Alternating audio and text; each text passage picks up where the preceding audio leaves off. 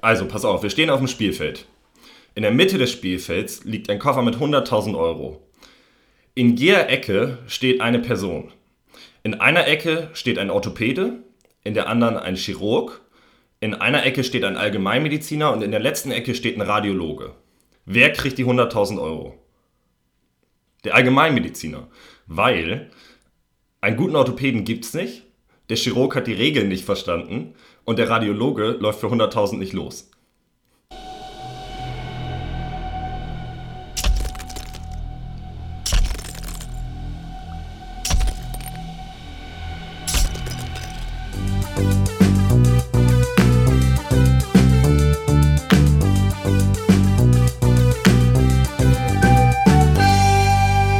Zweierquartett mit Feli und Niklas.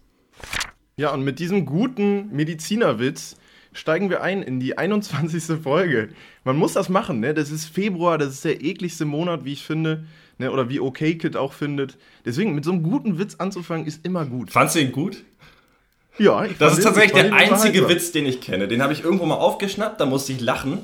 Und erinnerst du dich noch an die Zeiten, als, als man auf die Frage, äh, erzähl mal einen Witz, ungefähr 20.000 Fritzchen-Witze und so hatte? Das ist alles weg. Ich glaube auch Witze Nee, sterben hatte- aus.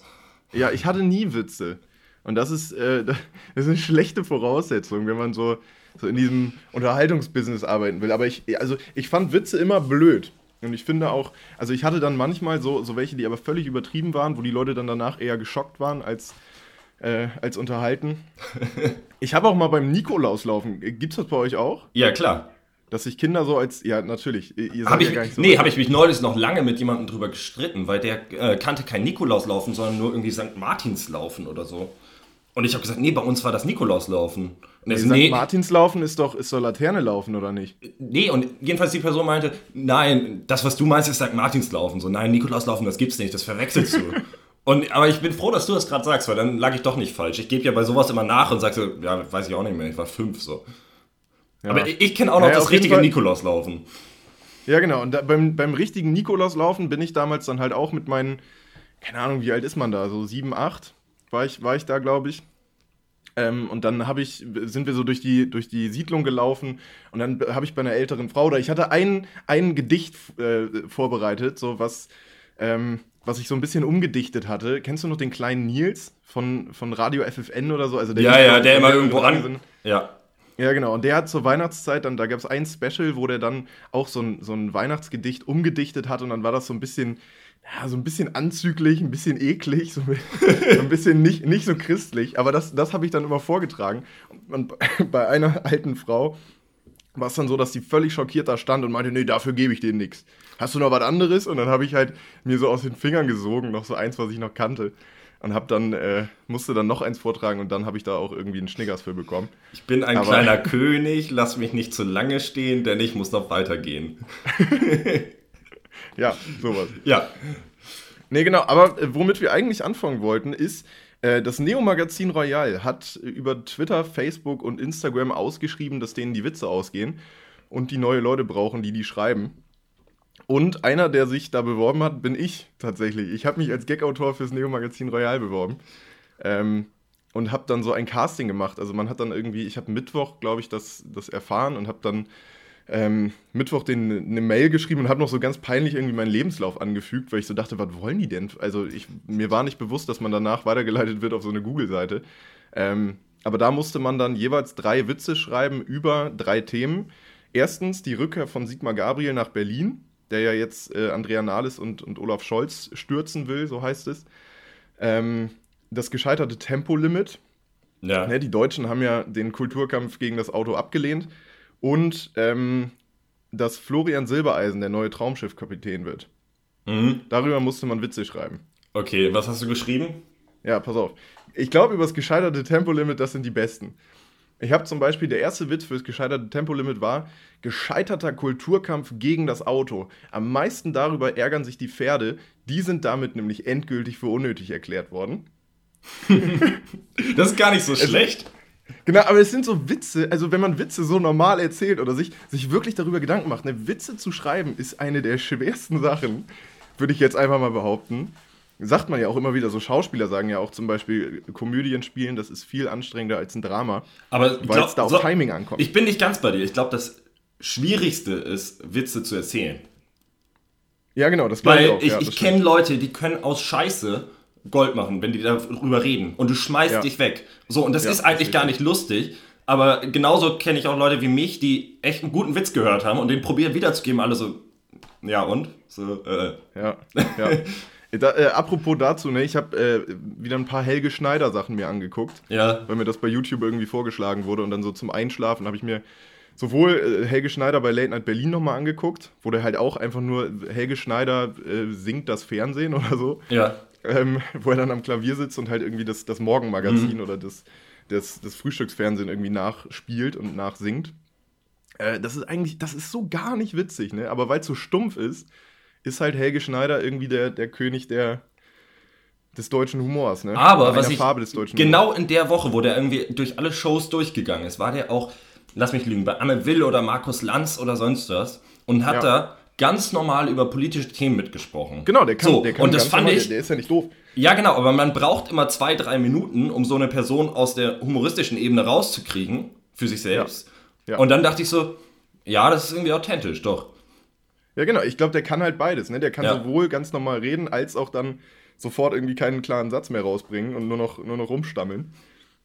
Aber ja, wahrscheinlich ist es genau das, was, äh, was dann Komik ausmacht, ne? So dass man nicht weiß, wann der Witz kommt. Ja, es ist ein bisschen ähnlich wie Otto Walkes, der hat das Phänomen für mich auch. Otto Walkes wollte ich nur nicht gerade aussagen. mein Mitbewohner, mein Mitbewohner hat letzte Woche so einfach, da bin ich nachmittags nach Hause gekommen und er saß da mit dem Kaffee und äh, hat Otto Walkes, alte Otto Walkes Sachen irgendwie aus den 80ern äh, sich angeguckt auf dem, auf dem äh, iPad und hat, ähm, hat dann, war dann ganz erstaunt, so, wie lustig Otto Walkes ist, äh, weil er sich das lange nicht mehr angeguckt hat. Oder auch die alten Sachen teilweise gar nicht kannte. Ja. Und dann habe ich mir das mit angeguckt. Und es ist schon auch, also am Humor kann man auch immer so ein bisschen die, die Stimmung der Gesellschaft sehen. Ne? Also was damals dann noch so als, als oh, das ist aber jetzt äh, ganz schön, ganz schön, äh, wie sagt man das, frech. Ja. Frech, ganz schön frech, was der da macht. Äh, das würde heute einfach niemanden mehr vom Hocker hauen. Aber die geilste Frage war dann, mein Mitbewohner hat das geguckt, so äh, kommentarlos, haben wir uns da hingesetzt, haben zwischendurch mal gelacht und haben uns das angeguckt irgendwie. Und dann hat er gesagt so, sag mal, hat Otto eigentlich Instagram? so, das war seine Frage. Hat er Instagram? Gesehen, ja, ja, er hat Instagram, Twitter und äh, Facebook, glaube ich, auch. Und heißt überall Otto aus E. Also Otto aus Emden. Ja. Ja, das ist Ottos äh, Twitter, Facebook, äh, Instagram-Name. Ich habe Otto tatsächlich einmal live gesehen in meinem Leben. Ähm, und zwar im Auswandererhaus in, wo ist denn das? Bremerhaven, Wilhelmshaven? Bremerhaven. Bremerhaven, Ja. genau. Bremerhaven. Da kam ich rein und da war er mit einem Begleiter, Bodyguard, ich weiß nicht. Das ist drei, Geil. vier Jahre her. Und da habe ich noch gesagt, da bin ich nach Hause gekommen, habe zu meiner Freundin gesagt, das ist ein richtig, richtig alter Mann geworden, ne? Weil ich wusste nicht, ob das ein Bodyguard ist oder sein Pfleger. So, wirklich.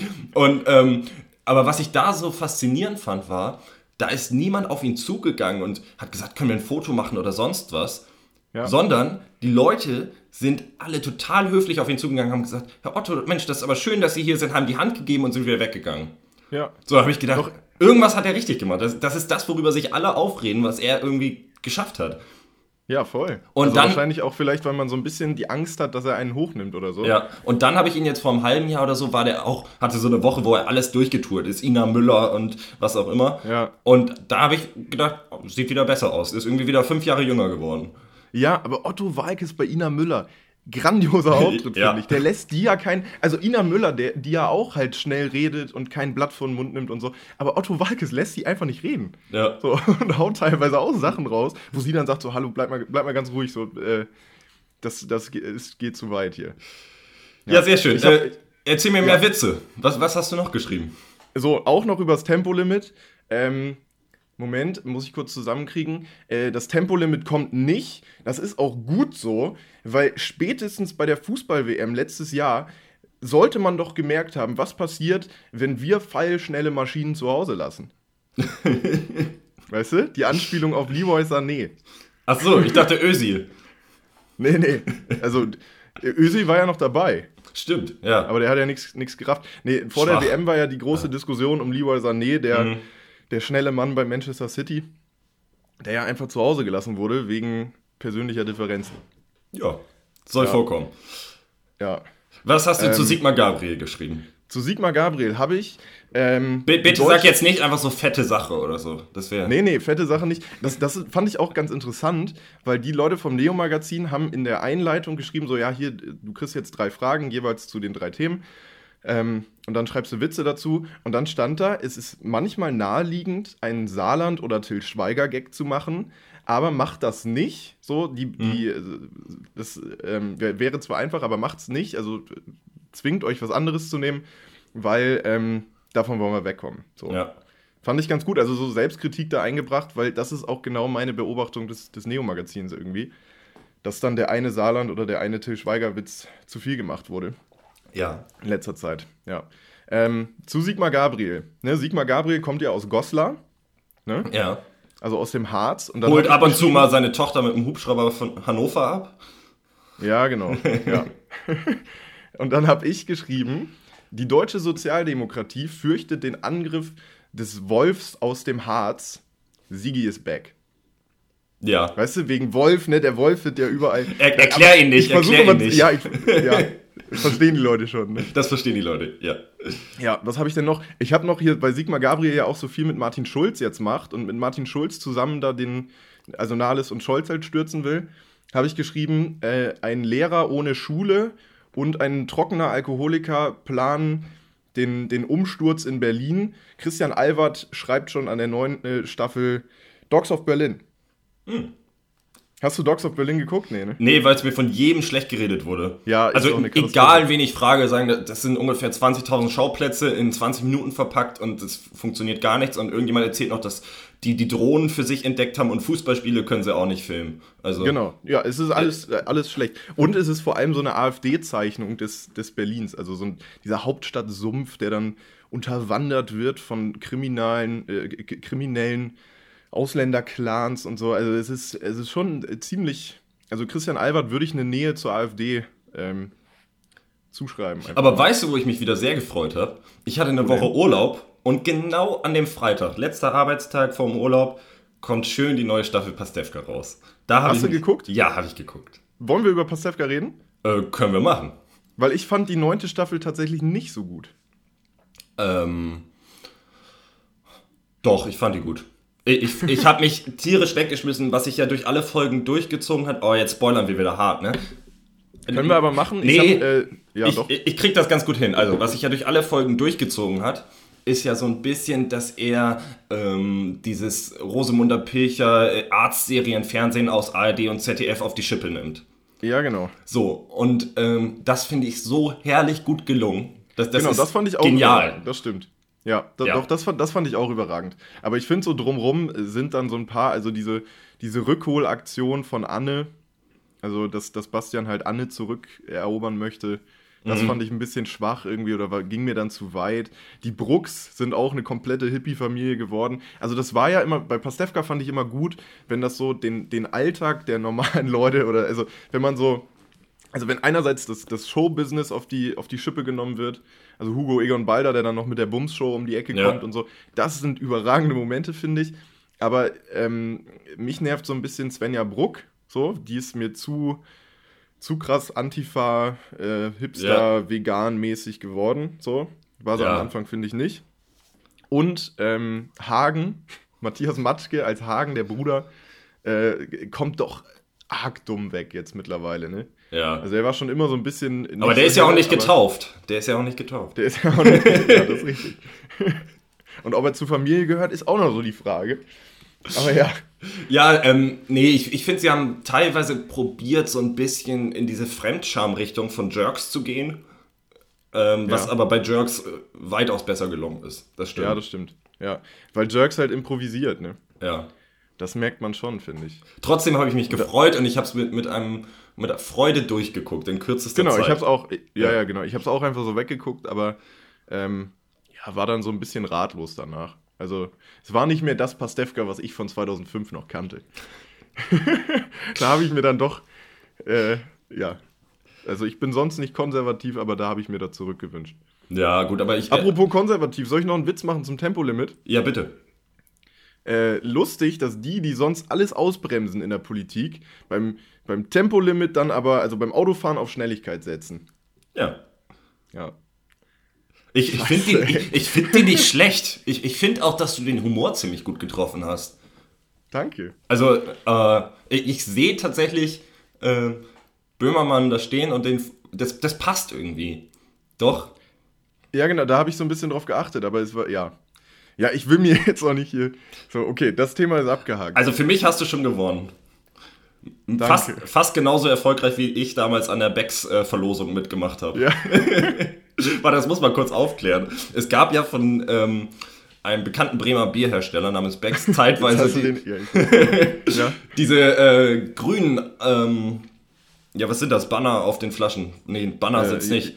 Ja, es sind, ähm, wie heißen die Dinger denn? Warte, Diese freie ja, jeder weiß, was gemeint Ja, ist. die freie Werbefläche, wo Leute kreativ werden konnten. Und ich wirklich tatsächlich ein, meiner Meinung nach immer noch richtig gutes Design eingeschickt habe. Und einfach die. Ich, es wäre für mich alles gut gewesen, wenn gute Sachen gewonnen hätten. Aber es hat die größte Scheiße gewonnen.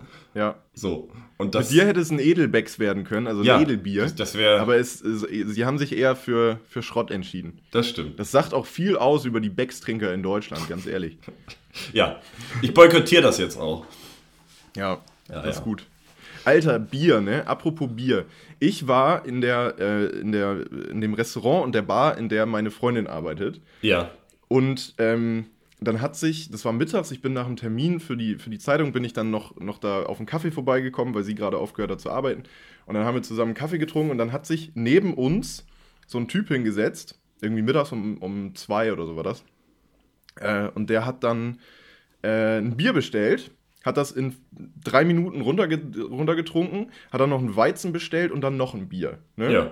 Und dann kommt der Chef um die Ecke und sagt, ja, hier, du bist ja, du gehörst ja eh zum Inventar. Ich habe hier eine Kiste Craft Bier. So, das sind ganz viele neue Sorten, die gibt es noch nicht auf dem Markt, aber äh, der, der Hersteller oder die Hersteller würden sich gerne zusammenschließen und uns dann eben auch das beste Bier davon anbieten. Ähm, hast du nicht Bock, das zu testen? Hat er gesagt, also es war ein Freitag, das war Freitag vorletzte Woche. Ja. Und dann hat er gesagt, so, ja, bis wann muss ich das denn machen? Und dann meinte er so, ja, bis Sonntag wäre gut. Und dann hat er gesagt, ah, Wochenende, nee, ja, kann ich, nee, da kann ich nicht so viel Bier trinken, das geht nicht. Ähm, und dann hat der Chef gesagt, ja gut, dann mach das bis Mittwoch. Aber bis Mittwoch musst du dann einfach nur hier das Bier trinken, ne, so eine Kiste musst du einfach nur trinken und dann musst du am Ende ankreuzen, wie gut du das fandst. Ne? Also einfach nur, einfach nur sagen, wie das schmeckt und, und wie gut du das findest. Einfach eine Kiste Bier hat dieser Typ alleine geschenkt gekriegt. Und wir saßen daneben, so, wo ich so dachte, Mann, morgen kommen, kommen Leute, so Samstag wollte ich Party machen. Und dann dachte ich so, wie geil wäre das, wenn man einfach Bier hätte. Aber nein, kriegt der Alkoholiker das. Aber wie, wie krank ist das auch so? Das musst du bis Sonntag schaffen. Also wir haben hier Leistungsdruck, ne? Das ist, äh, und wenn du Ja, aber pass auf, die Pointe kommt noch. Der Typ hat ja gesagt, bis Sonntag schafft er das nicht, sondern nur bis Mittwoch. Den Kasten Bier auszutrinken. Alleine. Dann war ich Samstag wieder da mit ein paar Freunden. Wer sitzt wieder an der Bar und trinkt da wieder seine drei Bier in zehn Minuten? Der Typ. Hat er nicht zu Hause eine Kiste Bier stehen, die er sonst trinken könnte? Nein, er muss ja dann auch noch, auch noch da wieder hingehen und da wieder sein Bier trinken. Der hatte wahrscheinlich Hat gerade Mittagspause wieder. ja. ja. Es, also es nervt mich auch nur so, weil ich dieses Bier haben wollte. Weil ich sehr großer Craft-Bier-Fan bin, aber ähm, ja. Ja, weißt du. Den, den Alkoholiker noch zum, zum Alkoholismus anstiften, das fand ich bedenklich. Ja, vielleicht hast du aber auch einfach nicht die nötige Expertise. Ja, vielleicht. Wenn, wenn du da so eine aber Student- er auch nicht. Also wer ein Bier in drei Minuten trinkt, der ist kein, kein Experte, der ist einfach nur ein Trunkenbold. Ja, vielleicht schon, das stimmt. Aber ich meine, Bierverkostung stellt man sich wahrscheinlich auch anders vor als eine Studentenparty. Ja, gut, das hätte man ja am Anfang trinken können. Das hätte man ja ganz am Anfang, hätte man ja so schöne Verkostung machen können. Ja. Aber dann, ja. Nee, ich finde auch, ab wann findest du äh, Bier trinken okay?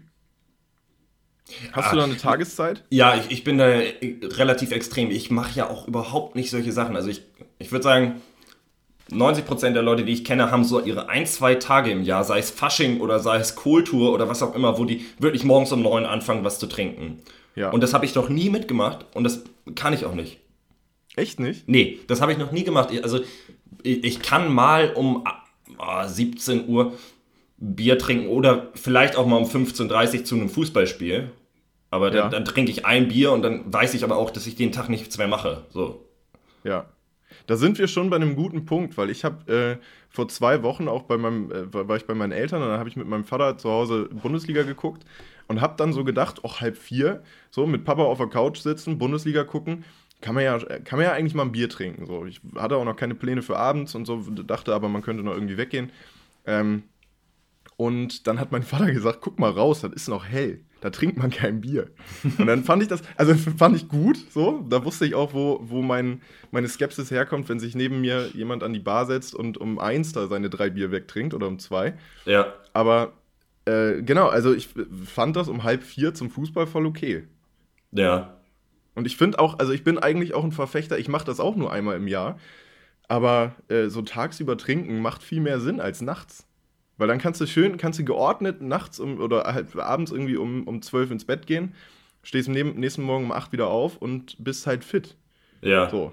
Und dann hast du nur einen Tag. Aber sonst hast du halt direkt irgendwie eine Nacht, dann hast du den nächsten Tag noch, noch verpennt, so, da, da passiert nicht viel. Aber ich, ich glaube, ich würde niemals vor 15 Uhr oder 14 Uhr auf die Idee kommen, Bier zu trinken. Nee. Nee, an einem normalen Tag würde ich das auch nicht, aber. Nein, auch an manchmal so Ausnahmetagen. Anlässe. Nein, ich habe gerade überlegt, ich glaube, ich ähm, vorverurteile auch Menschen nach ihrem Aussehen. Macht jeder von uns, klar, aber ich habe gerade überlegt, zwei Situationen. Du gehst mittags was essen, Mittagspause, Ja. set, setzt dich hin, bestellst was zu essen, am Tisch neben dir sitzen zwei Leute mit Anzug, die jeweils ein kleines Bier bestellen. ja.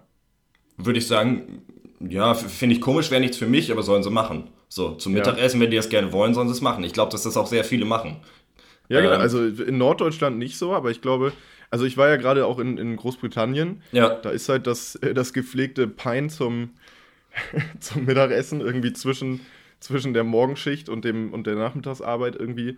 Ist das ja auch ganz. Genau, ganz aber, aber gleiche, gleiche Uhrzeit, du stehst an der Kasse und jemand kauft ein Dosenbier in Jogginghose. Ja, voll. Das ist natürlich, So. das natürlich geht Genau. gar nicht. Genau, aber das kann, das kann auch sein, dass das genau dieser Geschäftsmann ist, ähm, der aber äh, heute frei hat. So. Ja, klar. Ich finde, da hilft die Geruchsprobe. Also wenn, Ja. du, wenn du nichts riechst oder also es kommt ganz oft ist der Geruch von Menschen ausschlaggebend, was das für Menschen sind. Ja, Ob die ihr Leben im Griff haben oder nicht. ja, stimmt. Vielleicht, ja. Ja. naja, gut. Aber ich glaube, die schlimmsten sind immer noch die Alkoholiker, die viel Geld haben und die auch noch gepflegt sind. Weißt du, was ich meine?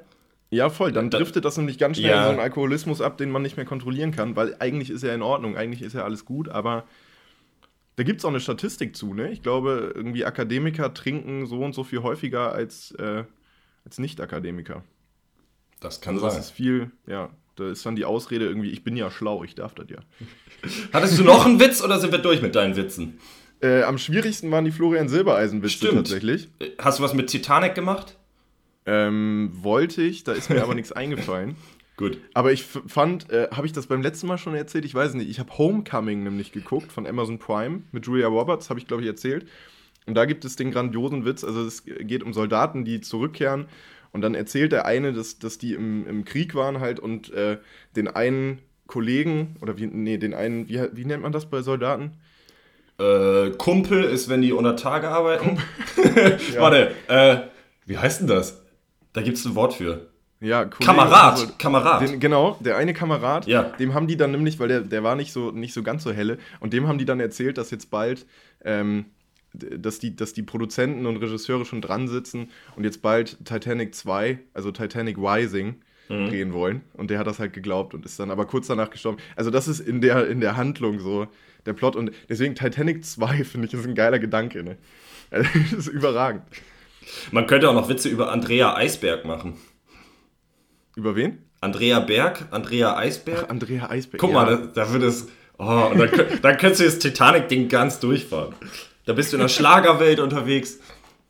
ja. Nee, ist schlecht, ist schlecht. Nee, ich bin, ich bin so ein bisschen auf die Schiene gegangen, dass ja das unter jungen Menschen jetzt ganz verbreitet ist, so gerade diese ganzen Travel-Influencer und so, die machen dann ja auch direkt, also wenn sie sich trennen, so, dann machen sie direkt die nächste Reise.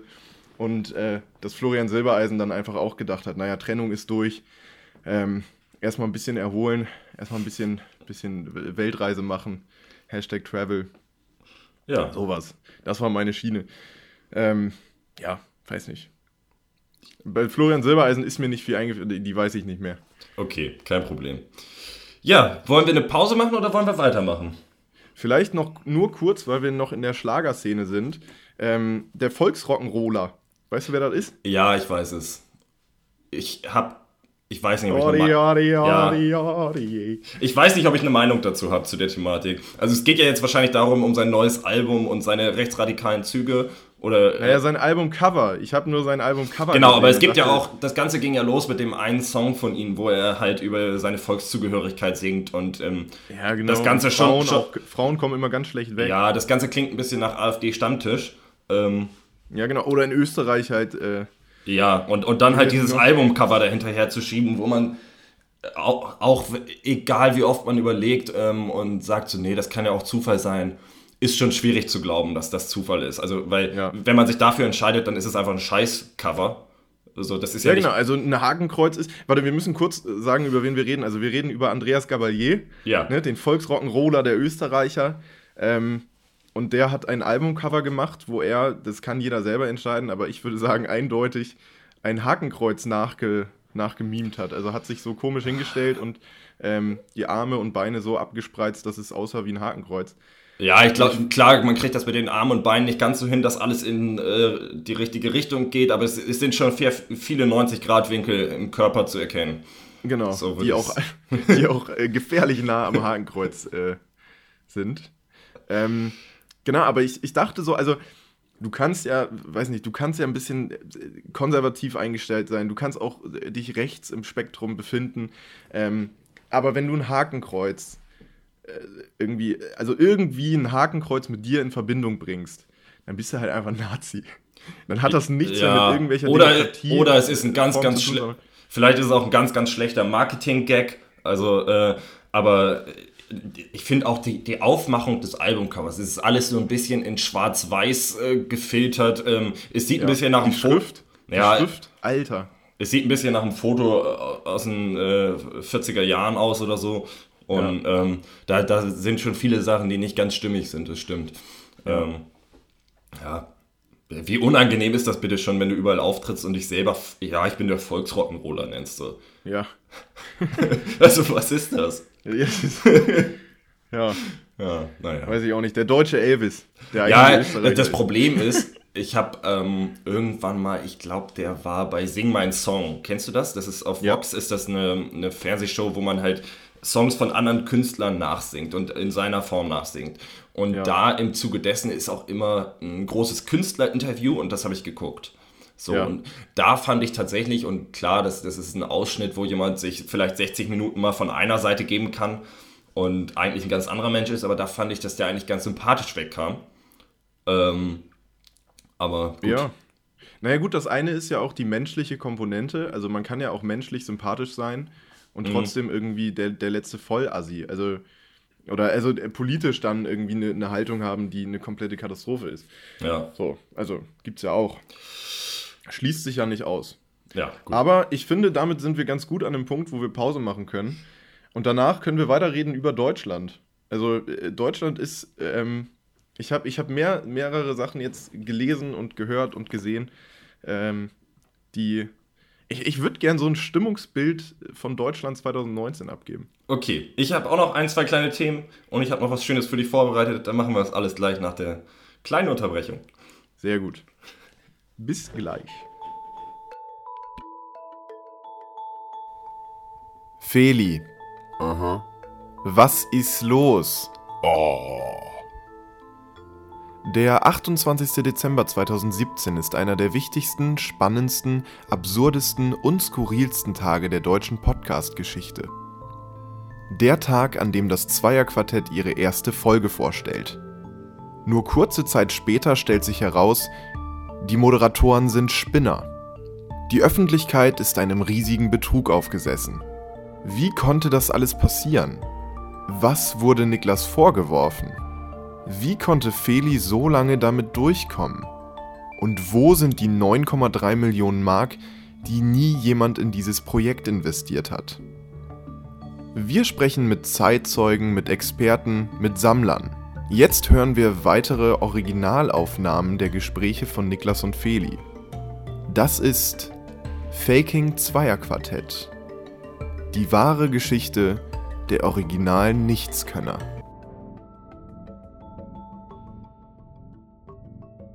So, wieder da.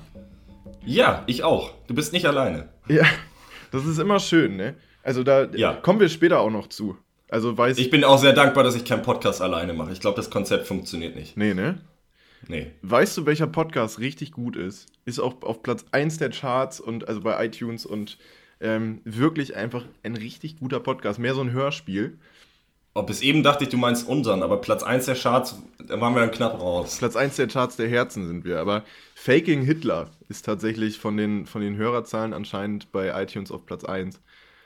Überragend. Ich weiß nicht, Okay. hast du dich damit mal äh, be beschäftigt? Hast du mal Stonk geguckt? Nee. Stonk habe ich mir für heute Abend wieder vorgenommen mit meiner Freundin, weil die den auch noch nicht gesehen hat. Ähm, Stonk ist ein Film von 92, glaube ich.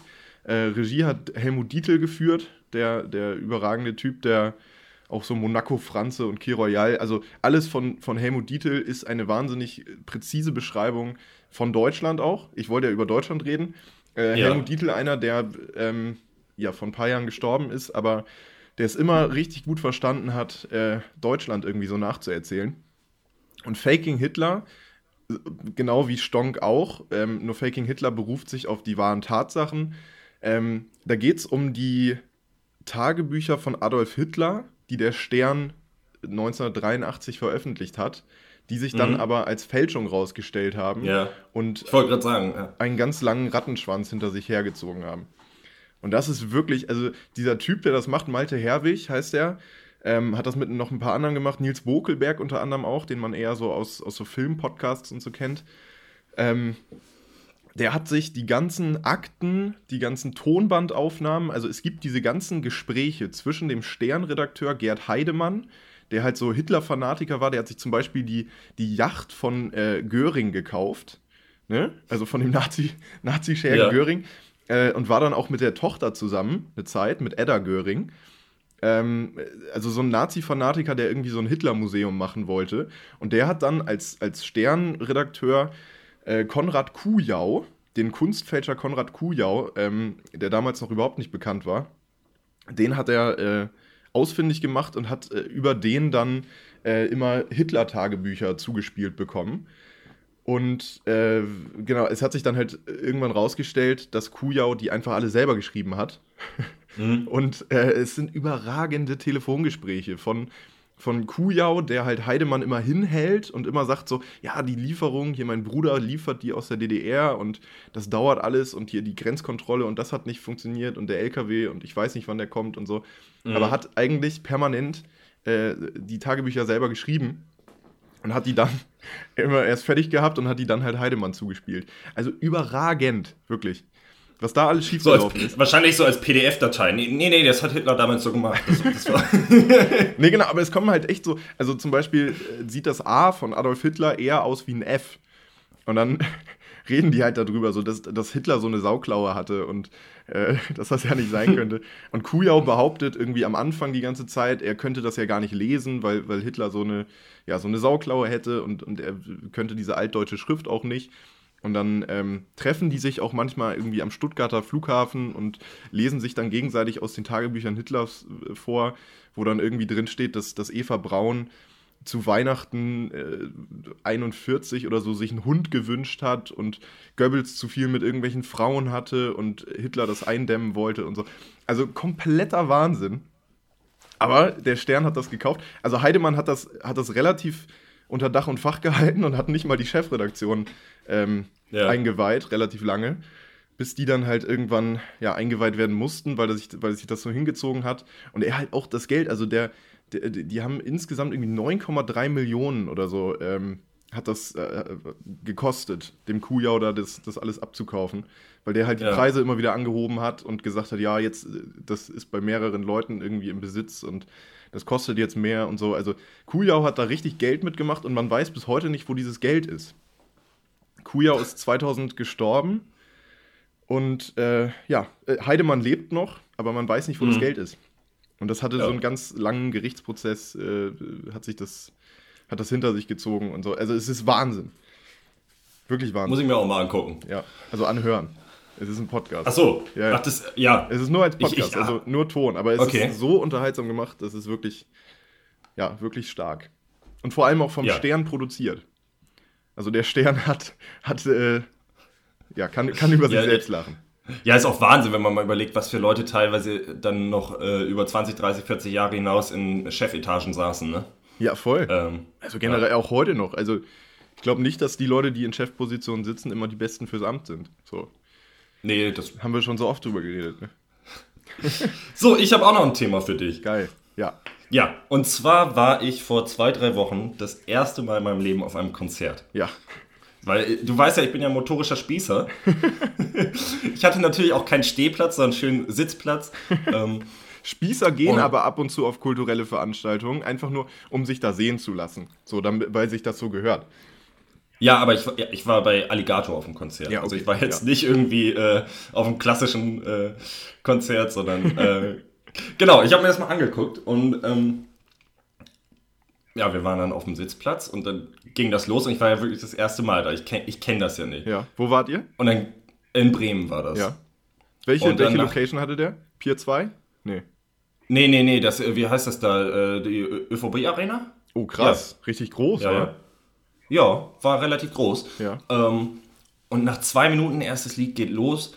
Da ich so, was machen die da alle? Also, was ist denn los mit denen? Also, hat das irgendjemand mal kritisch hinterfragt? Anscheinend ist das ja immer bei Konzerten so, dass alle Menschen im Stehblock die rechte Hand Richtung Künstler schmeißen. Naja, bei- Rauf und runter. Nee, Das eigentlich die so linke eine- oder nicht? Beim Hip-Hop ist so, man soll immer die linke nehmen, weil der rechte dann direkt nach, nach äh, Hitlergruß aussieht, oder nicht? Ich habe, ich habe, ich würde sagen, mindestens 50% haben die Rechte genommen. Ja. Aber äh, das sieht aus wie so eine Armee aus China-Katzen, die dann irgendwie den rechten Arm so Richtung Künstler schmeißen. Ist der, also Und, die Winke-Katze heißt, heißt die offiziell China-Katze? Bei mir schon. Aber jeder weiß, was ich gemeint ist, oder? Ja. Ja, und äh, alle nehmen das so hin. Also ich finde, ich fand das irgendwie komisch.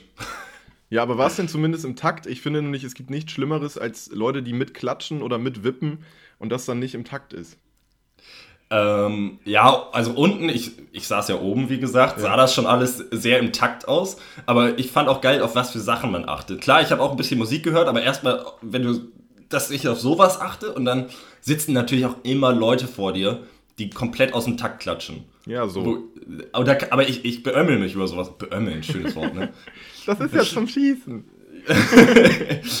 Ja, das fand ich herrlich. Und dann ging die Geschichte weiter. Dann habe ich, ist jetzt ein anderes Thema, aber zwei Wochen später, Ja. ne, nicht ganz, habe ich rausgefunden, dass China-Katzen, ich dachte immer, ich konnte es nicht ganz verstehen, ich dachte, irgendwelche physikalischen Kräfte wirken dahinter, wenn du die einmal anstupst, dass die dann relativ lange mit dem Arm so. Nee, ist eine winkt. Batterie, oder nicht? Ja, da ist eine Batterie drin. Ja, ja, genau. Eine Batterie und also die stupst du nicht an, sondern die, die machen das einfach, wenn du, wenn du die Genau. andrückst, oder? Ja, ich dachte, dass das über Hebelwirkung und dass die Kräfte anders verteilt sind, beziehungsweise Gewichte im Arm, dass das wie so ein Pendeln hin und her. Wäre auch viel lässiger. Also viel, Ja. viel stilvoller. Finde ich Aber auch. kommt aus Aber China, was soll man erwarten? Ja, aber ich dachte, dass das so irgendwie im 15. Jahrhundert ein, ein heiliges Kätzchen war, was da erfunden wurde. Ja. Und was du einmal am Tag angestupst hast und dann das relativ lang gependelt hat. Ja. Aber dem ist nicht so. Naja. Hier apropos China und komische Erfindungen und so, ne?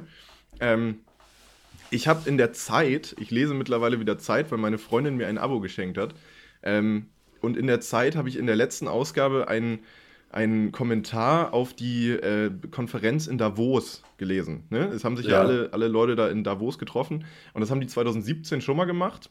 2017 oder 2018, ich weiß nicht, letztes oder vorletztes Jahr. Auf jeden Fall wurde da äh, dann vor, vor einem oder vor zwei Jahren, also auf der letzten Davos-Konferenz, wurde gesagt, wir müssen auf die Chinesen aufpassen und, ähm, nee, gar nicht wahr, andersrum.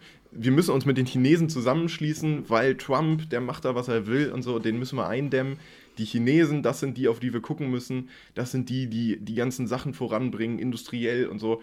Ähm, und auf der diesjährigen Davos-Konferenz, die jetzt vor ein paar Tagen oder vor ein paar Wochen war, ähm, wurde dann genau das Gegenteil praktiziert. Also man hat dann gesagt, so China, äh, ja, ist auch äh, komisch und Demokratie wird da ja auch klein geschrieben und so. Und Hitler mit, äh, äh, Hitler, jetzt hab ich, oh Gott, in dem Hitler-Ding, nein.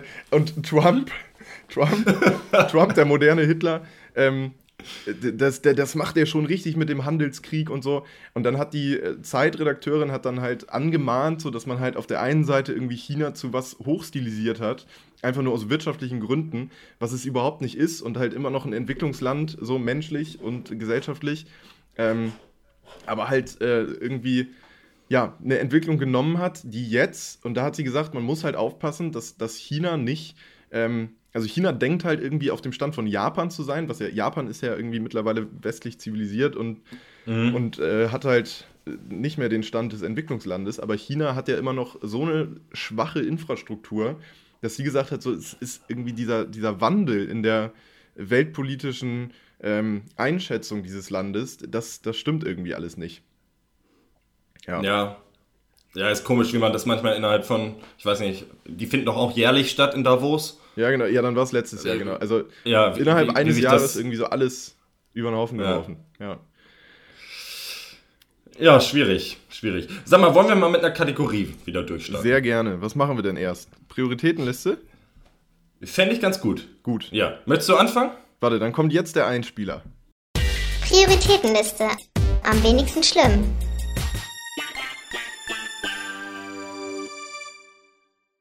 So, soll ich anfangen oder du? Nee, du kannst gerne anfangen. Ähm, okay, ja, dann, dann, äh, ja. Ich glaube, du hast dir mehr Gedanken gemacht, deswegen, das ist ganz gut. Also, Prioritätenliste.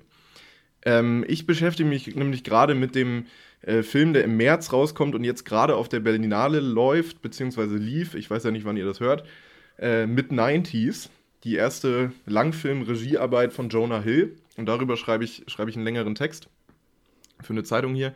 Ähm, und da geht es um einen Skater, Jungen, also einen 13-Jährigen, mhm. der von zu Hause irgendwie sein Bruder verhaut ihn und kann nichts mit ihm anfangen. Die Mutter arbeitet die ganze Zeit, der Vater ist nicht mehr da. Und da geht es um, um diesen 13-Jährigen, der dann halt in der Skater-Community Anklang findet. Und auf der Basis habe ich mir überlegt, ich stelle dir mal die Frage.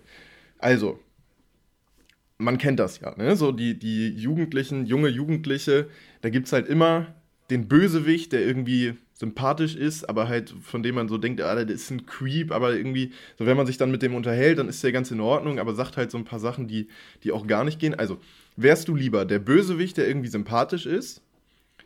Zweitens, ja. der liebe Typ, der immer aber untergeht, also von dem alle so wissen, ah, das ist irgendwie auch ein Lappen und aber der ist, der ist ganz nett und, und ist also viel zu lieb und, und passt deswegen nirgendwo rein und wird auch immer geärgert.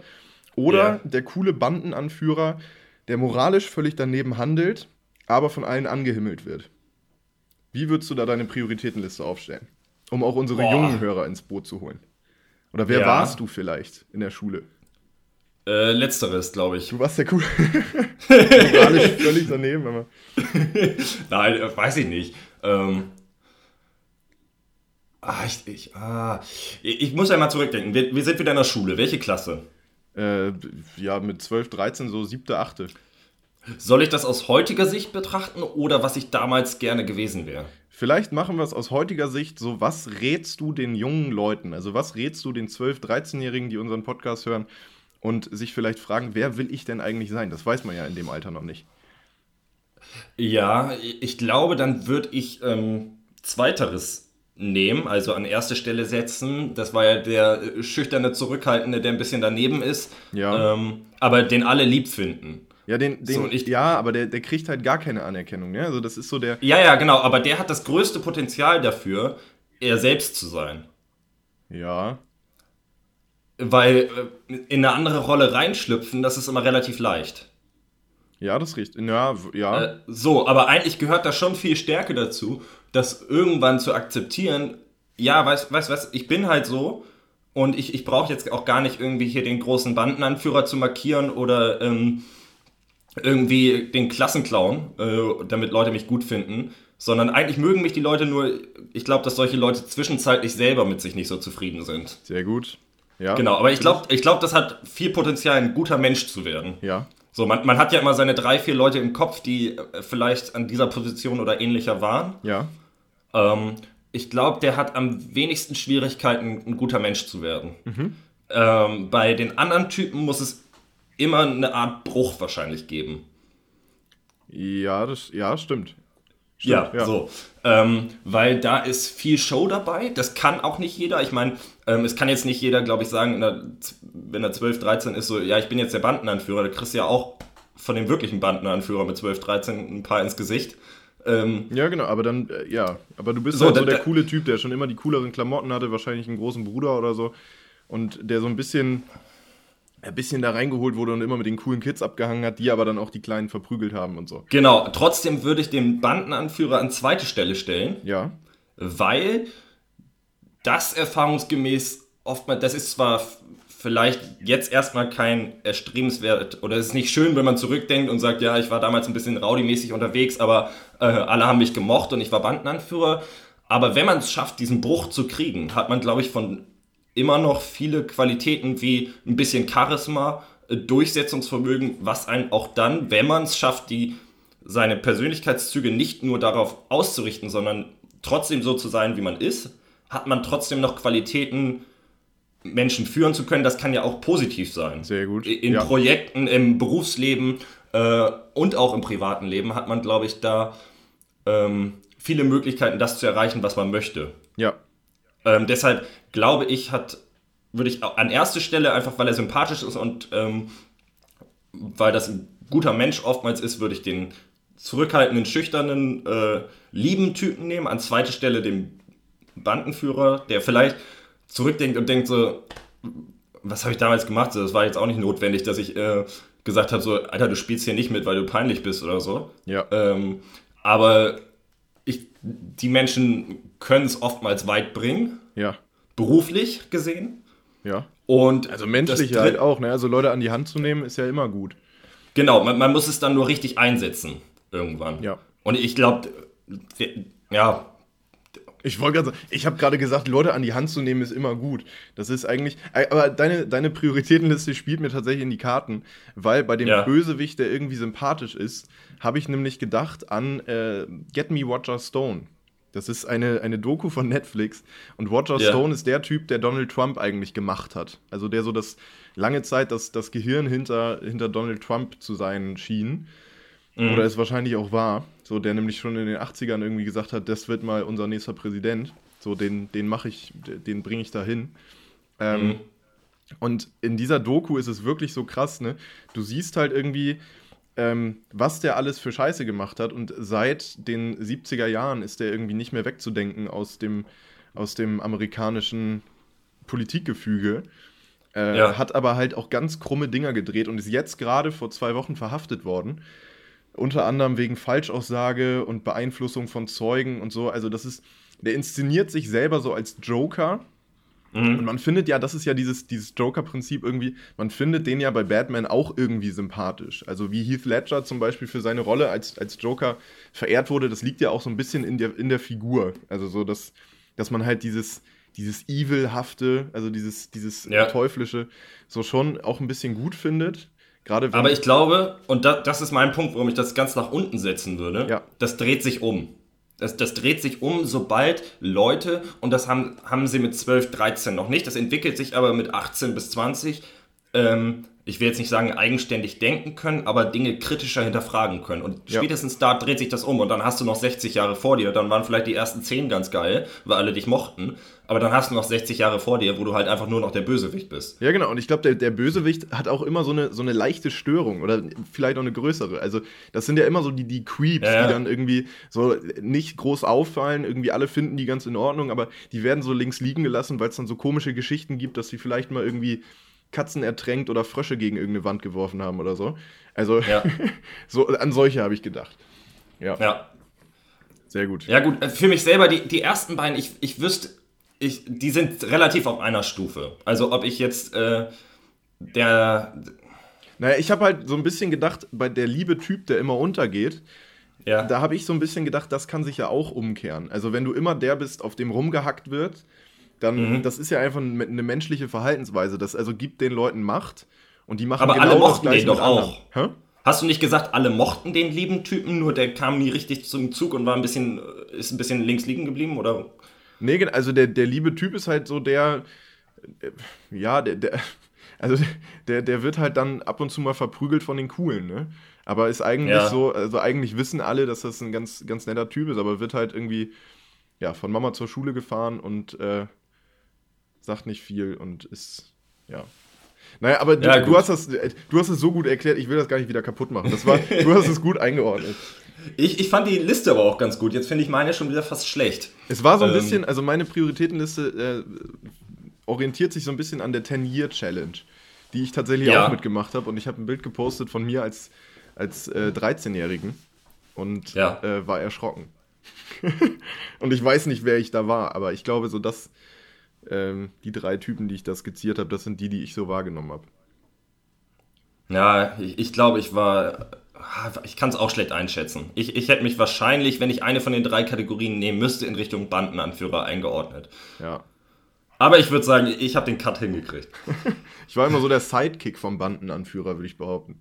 Immer so der, der so dabei war, der das auch so ein bisschen kritisch beäugt hat, aber eigentlich. So Leute, ich, bin morgen nicht in der Schule, ich schwänz, aber, aber mein Stellvertretender hier, der übernimmt dann. Ja, so ungefähr war das, tatsächlich. Ich war oft da, wenn der, wenn der Coole nicht in der Schule war.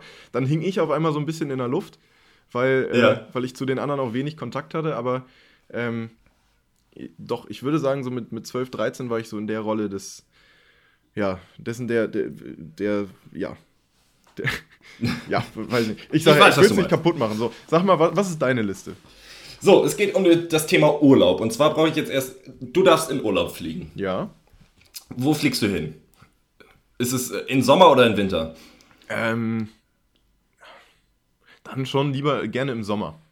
Okay, sehr schön. Äh, da brauche ich ja auch gar nichts umschneiden. So, und zwar spielt die Prioritätenliste jetzt damit, was du am liebsten vergessen würdest. Vergessen? Im, Ja, mitzunehmen in Urlaub. Ja. So, das heißt, du vergisst etwas elementar Wichtiges, was du für den Urlaub bräuchtest, Ja. aber du kannst es dir vor Ort nicht nachbesorgen. Okay. So, das ist wichtig. So, und zwar steht auf Punkt 1 die Zahnbürste, Ja. der Klassiker. Das heißt, um das mal kurz auszuführen, du wärst ein, zwei Wochen im Urlaub und müsstest irgendwie äh, mit deinen Fingern oder mit einem Stück äh, Holz irgendwie dir die Zähne putzen. Ja, eine oder zwei, das ist in dem Fall schon wichtig.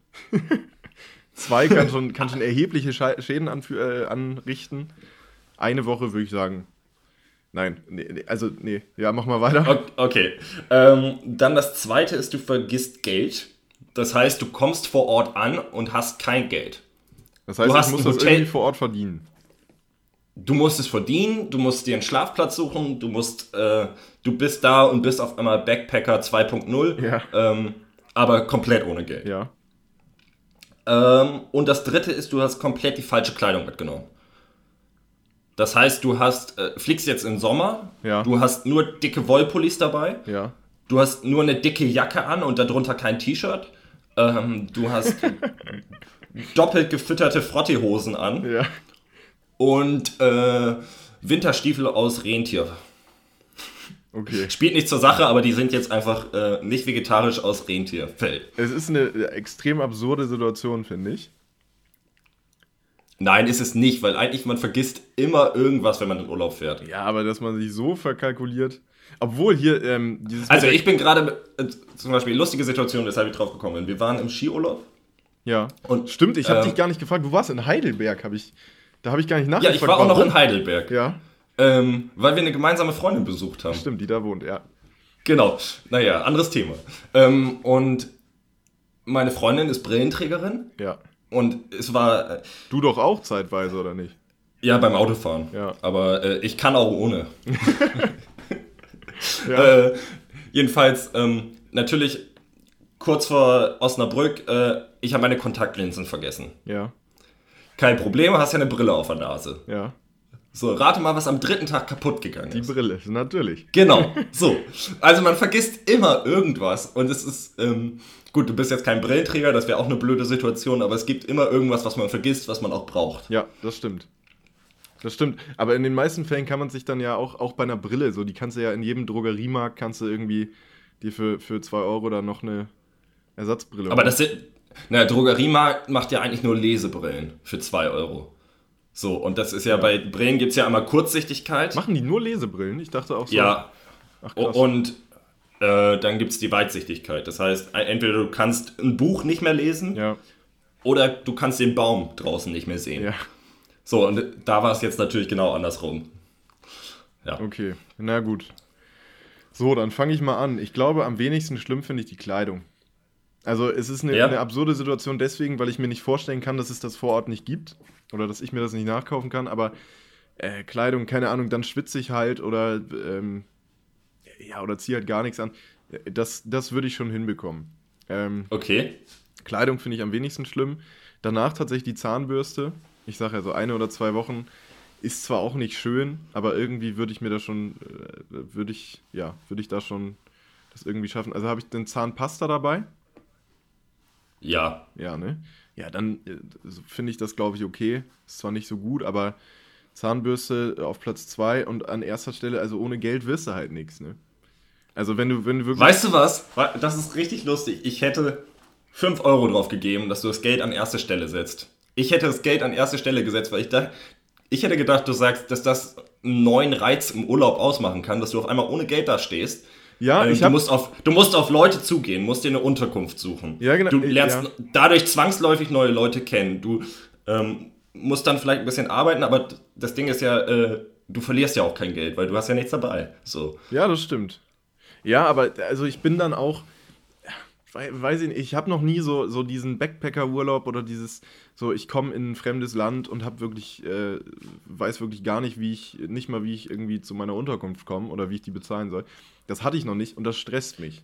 Das setzt mich wirklich unter Stress. Ja, ich hatte es zum Beispiel auch noch nie. Ich würde es auch nie, nie machen. Ja.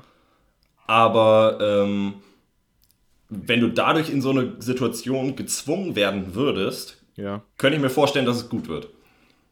Ähm, ja, genau, aber es ist immer so die, die Frage, also ich habe zum Beispiel, ich habe ja auch aus dem London-Urlaub, den, den meine Freundin und ich gemacht haben, so die, die vier, fünf Tage in London, ähm, wo ihr dann direkt bei der Ankunft der Perso weggenommen wurde von Border Force, äh, den sie nicht wiederbekommen hat, bis heute übrigens nicht. Also eigentlich sollte man ja meinen, dass die Leute, die den dann wegnehmen und sagen, der gehört nicht dir, dass sie den dann der rechtmäßigen Person zuschicken, was wohl auch ja. passiert, aber was anscheinend dauert. Also sie hat den jetzt, es ist äh, vier Wochen später oder, oder drei Wochen später ähm, immer noch nicht, ne, vier Wochen ist es jetzt her.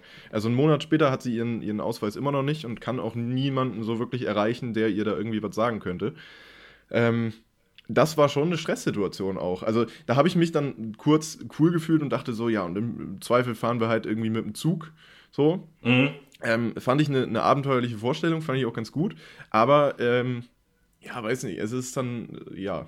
Also ohne, ganz ohne Geld, finde ich, ist schon stressig, weil also irgendwie kommt man ja immer wieder nach Hause, aber halt auch nur, wenn man Geld dabei wie hat. Rea wie reagierst du in Stresssituationen? Ruhig. Weil ich habe, ich, ich wollte es gerade sagen, ich habe ein ganz extremes Phänomen, wenn Stresssituationen und alle drehen am Rad, dann werde ich extrem ruhig genau, ich und, auch. und aber auch ähm, präzise. Also ich, genau. ich diskutiere dann keine Lösungsvorschläge aus oder so mehr, sondern dann wird gemacht. Genau, dann so, mache ich. Und das wird zack, zack, zack. Genau, und ähm, ja. es kann sein, dass es gut geht, kann auch sein, dass es falsch ist, dann halte ich meinen Kopf halt dafür hin. Ja. Aber ich werde extrem ruhig, aber auch extrem bestimmt. Ja, doch, ist bei mir auch so. Also dann mache ich halt einen Plan, so im, ja. im Kopf und äh, genau, äh, diskutiere den aber bei mir ist das nochmal, aber eigentlich, ich werde dann ganz ruhig und ganz so planmäßig gehe ich dann vor, so was, was ist jetzt zu machen. Ja, ja also ich beobachte das immer wieder bei mir, dass ich, bei mir ist auf einmal dieses, wir könnten jetzt das machen, das machen oder das machen, ist komplett weg, ja. sondern pass auf, wir machen jetzt so ja. und dann machen wir es das und dann gucken wir. Yes. Ist bei so. mir genauso. Ja, ich, ich weiß noch nicht, ob das eine gute Eigenschaft ist, aber eigentlich bis jetzt bin ich ganz gut gefahren damit. Doch, ich, also ich mag die an mir auch ganz gerne. Also ich finde nichts schlimmer ähm, als, als Leute, die dann komplett durchdrehen und so, so ihre komplette Handlungskompetenz irgendwie verlieren. So. Mhm. Also, ja, weiß nicht. Es ist bei mir, glaube ich, auch so ein bisschen, also ich habe ja mal in der Kneipe gearbeitet für, für anderthalb Jahre, ähm, wo das eben auch so war, dass jede Nacht, die ich da gearbeitet habe, so von, von 8, 9, 10 bis morgens um 5 oder 6, ähm, dass es da halt auch so war. Da, da kannst du dann ja halt auch nicht, wenn, wenn irgendwie der Laden voll ist, so mit 100, 200 Leuten, so dicht gedrängt und du stehst mit, mit drei Leuten oder vier Leuten hinter der, äh, Theke. So, da musst du halt dann auch mhm. einfach so jede Nacht musst du dann irgendwie einfach das machen, was gerade gefordert wird und darfst dabei ja auch nicht durchdrehen. Also du musst ja trotzdem noch das Geld richtig zusammenzählen und so. Das war schon eine ja. gute Erfahrung und ich glaube, die hat mir da auch nochmal weitergeholfen. Und Fußball tatsächlich auch. Also, wenn man so im Tor steht, dann hat man ja auch nur die Aufgabe, dass da nichts durchkommt. Und dann muss man auch, also man muss schnell entscheiden und man muss die Entscheidung dann aber auch gut machen. Und trotzdem ruhig. Also es hilft dir nichts Ja. zu paniken. Ja, Das wohl wahr. Das wohl wahr. sehr gut. Dann bin ich Ja. der, der ohne Zahnbürste, aber mit Geld und komischen Klamotten. Also, ja, Im Zweifel nackt. um Leute kennenzulernen, hilft mir das nicht. Ne? Vielleicht das Geld noch. Aber nur Geld ist auch immer schwierig. Die mag auch keiner, Ja. oder? Also nur Geld Nee. ist, ist problematisch. Äh, Den Typen hätte es früher in der Schule auch noch gegeben. Der immer nur, der sich die Freunde gekauft hat. Ne? Ah, Stimmt. Ja, ja, Ja. So, komm, nein, ich kauf dir fünf Granini. Oh, wir hatten, kennst du vom Kiosk diese, diese Kugeln, die dann in der Mitte so, ähm, so, wie nennt man das, so Brause, saure Brause Ja. hatten? Und dann aber, Ja. so, und damit hat sich einer wirklich die komplette Klasse erkauft, ey. Fand ich immer unangenehm. Ja. Habe ich immer genommen und dann trotzdem ignoriert. Ja. Falls ihr das hört, Nico, äh, schöne Grüße. Ich schuld dir noch was. Tatsächlich. Ich glaube, der hat, äh, ja, der hat auch auf dem Bauernhof gelebt und, und da auch immer gearbeitet. Ich weiß nicht, ob der da auch äh, Geld für bekommen hat, aber der muss wahnsinnig viel ausgegeben haben für, für die ganze Klasse. Ja. Ja, naja. Und es gab auch immer den, der sich irgendwas geliehen hat und es nie zurückgegeben hat. Ja, stimmt. Ja. Ja. Oh, es gab so viele tolle Typen in der Schule. Ja, das waren dann aber meistens die coolen Bandenanführer, die sich einfach, die dann so, gib mal deinen Radiergummi. Und dann hast du das nie wieder gesehen. Alter, wie viel Geodreiecke ich hatte und nie Ja. hatte ich immer eins selber gekauft. Doch, ich, ich war tatsächlich, das, das unterscheidet mich zum Beispiel. Der, der Sidekick vom, ähm, vom Bandenanführer, der musste nämlich immer seinen Kram kaufen und hat die dann manchmal auch abgenommen bekommen, wusste sich aber zu helfen und hat die dann trotzdem, also ich habe meine Sachen vom coolen Bandenanführer immer zurückgefordert und sei es mit Gewalt, ge- also so dann, Ich- Echt? Nee, ich war. Ich habe nie irgendwas mit Gewalt gemacht. Nee. Doch, ich habe tatsächlich, den kennen wir auch beide. So der coole Bandenanführer in unserem Jahrgang war, war so mein bester Kumpel in der, in der äh, frühen äh, Gymnasialzeit. Und Ja. äh, da habe ich mir, der hat immer noch, glaube ich, eine Minen, also so von der, von der Bleistiftmine, immer noch so am, am Ellbogen, glaube ich, eine Stelle. Weil der äh, irgendwann dann Gewalt auch für sich entdeckt hat und dann öfter auch mal Leuten irgendwie mit Leuten rumgehangen hat, die dann nach Fußballspielen oder nach anderen äh, Konzerten oder so äh, auch mal Leuten auf die Schnauze gehauen hat. Und der hat dann immer so zu mir auch in der Schule gesagt, so, ja, dann werde ich doch, werde ich doch. Und hat mir halt immer die Sachen genommen und hat dann gesagt, so, ja, werde ich doch. Und irgendwann habe ich ihm so mit der Bleistiftspitze einfach in den Ellenbogen gehauen. Und die Spitze ist stecken geblieben und die Haut war wieder zu. So, also bei mir ist es immer so, ich raste nie aus. Also bei mir ist immer so, ich wende keine Gewalt an, bis es so ist, dass es wirklich gar nicht mehr geht. Also wenn ich in so einer Notsituation raste ich dann aber auch richtig aus. Dann, In einer dann, Notsituation, wo es um einen Stift geht, der einfach zwei Cent kostet, da, da wird es dann brenzlig. Ja, naja, aber ich habe dann schon auch, ich habe dann halt die Gewalt, die er so, man hat ja, Pubertierende haben ja, haben ja einfach das, das Bedürfnis, äh, sich, also die Kräfte zu messen. Und ähm, Ja. ja, ich äh, kann meine Kräfte nicht dosieren. Also deswegen habe ich irgendwie nie jemandem einfach aus Spaß so mal, mal eine ja, auf den Arm gehauen oder so, sondern habe dann immer mit voller Wucht äh, versucht, mich, mich freizuschaufeln, wenn es äh, brenzlig war. Bei mir ist tatsächlich, da erinnere ich mich noch dran, es gibt einen Punkt in meinem Leben, der muss irgendwann gewesen sein zwischen Grundschule und Gymnasium. Ja. So, da habe ich irgendwann, klar, man hat mal in der Grundschule gerauft, man hat sich mal mit Stöckern geschlagen in der Du ersten, hast in der Grundschule Klasse. geraucht? gerauft. Ach, geraucht. Ich dachte schon, ja, man hat ja mal, man hat in der Grundschule mal geraucht. Nein, aber man, man hat sich ja mal ein bisschen geprügelt in der Grundschule. Ja. Und irgendwann muss der Moment gewesen sein, das werde ich nicht vergessen, da habe ich gemerkt, ey, wenn ich jetzt jemanden, der wird einfach dastehen und ich würde ihm ins Gesicht schlagen. Ja. Ich glaube, ich hätte, da wird doch richtig was passieren. So, Ja. da, ich würde den doch verletzen. So, Ja. weil man dann auch irgendwann gemerkt hat, ich, wenn ich jetzt einfach, ich habe die Kraft, um diese Person zu verletzen und seitdem habe ich mich nie wieder irgendwie geschlagen. Ja, ich finde, das ist auch ein- eine ganz, ganz lustige Angewohnheit von Menschen oder eine ganz, ganz interessante auf jeden Fall. Ich hatte mal ähm, eine Freundin, die äh, gesagt hat, dass sie es ganz oder also die hatte wirklich Probleme dabei, dass wenn sie, wenn sie irgendwie nachts oder so oder also generell Auto gefahren ist, hat sie immer über die Möglichkeit nachgedacht, einfach das Steuer nach links oder rechts zu ziehen und dieses Auto entweder in den Graben oder in ein anderes Auto zu fahren. So, und die hat wirklich darunter gelitten, dass sie, dass sie halt so eine, so eine Zwangsstörung irgendwie im Kopf hatte und sich einfach nur über diese Möglichkeit so viele Gedanken gemacht hat, dass sie dann manchmal irgendwie dachte so, vielleicht mache ich das jetzt einfach mal. Und das, also finde ich, ist eine, ja, eine interessante, also das menschliche Gehirn sowieso Wahnsinn. Ja. Ja. Wollen wir noch eine Pause machen? Wir haben noch eine Kategorie vor uns und auch noch so ein, zwei kleine Themen. Ja. Oder wollen wir sind so wir schon wieder bei? Pause? Wie weit sind wir denn? Hast du, warte, ich guck mal kurz auf die. Bei mir würde stehen 35 Minuten seit der letzten. Oh, das ist richtig. Ja, dann heute das große Feuerwerk der, das, das große Feuerwerk der Podcast-Kunst. Wie, wie äh, Florian Silbereisen das nennen würde, wenn er einen machen würde. Ja, dann machen wir noch eine Pause, das ist gut. Ich habe immer noch voll viel Ja, auf ne? dem Zettel. Sehr schön. Ja, Dann bis gleich. bis gleich. Sagen Sie, sind Sie der Valentin, der Kranke heilt? So sagt man. Und sind Sie auch der Valentin, der junge Paare traut? Daher kennt man mich. Und die Paare, die zu Ihnen kommen, die sind sehr glücklich mit Ihren Diensten, oder? Zumindest sagen sie das. Weil Sie denen dann auch immer noch Blumen schenken, wie ich hörte. Ich finde, das gehört sich so. Naja, Sie, Sie scheinen ja netter zu sein. Man tut, was man kann. Ja, äh, scheiße, ey. Dafür muss ich Ihnen leider den Kopf abschlagen. Warum?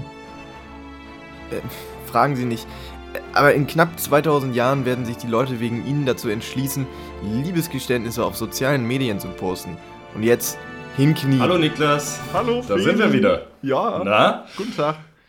Weißt du, was ich dir unbedingt noch erzählen musste? Habe ich eben noch dran gedacht in unserer Pause. Ja, sag mal. Und zwar hatte ich vor drei, vier Tagen den Schock meines Lebens.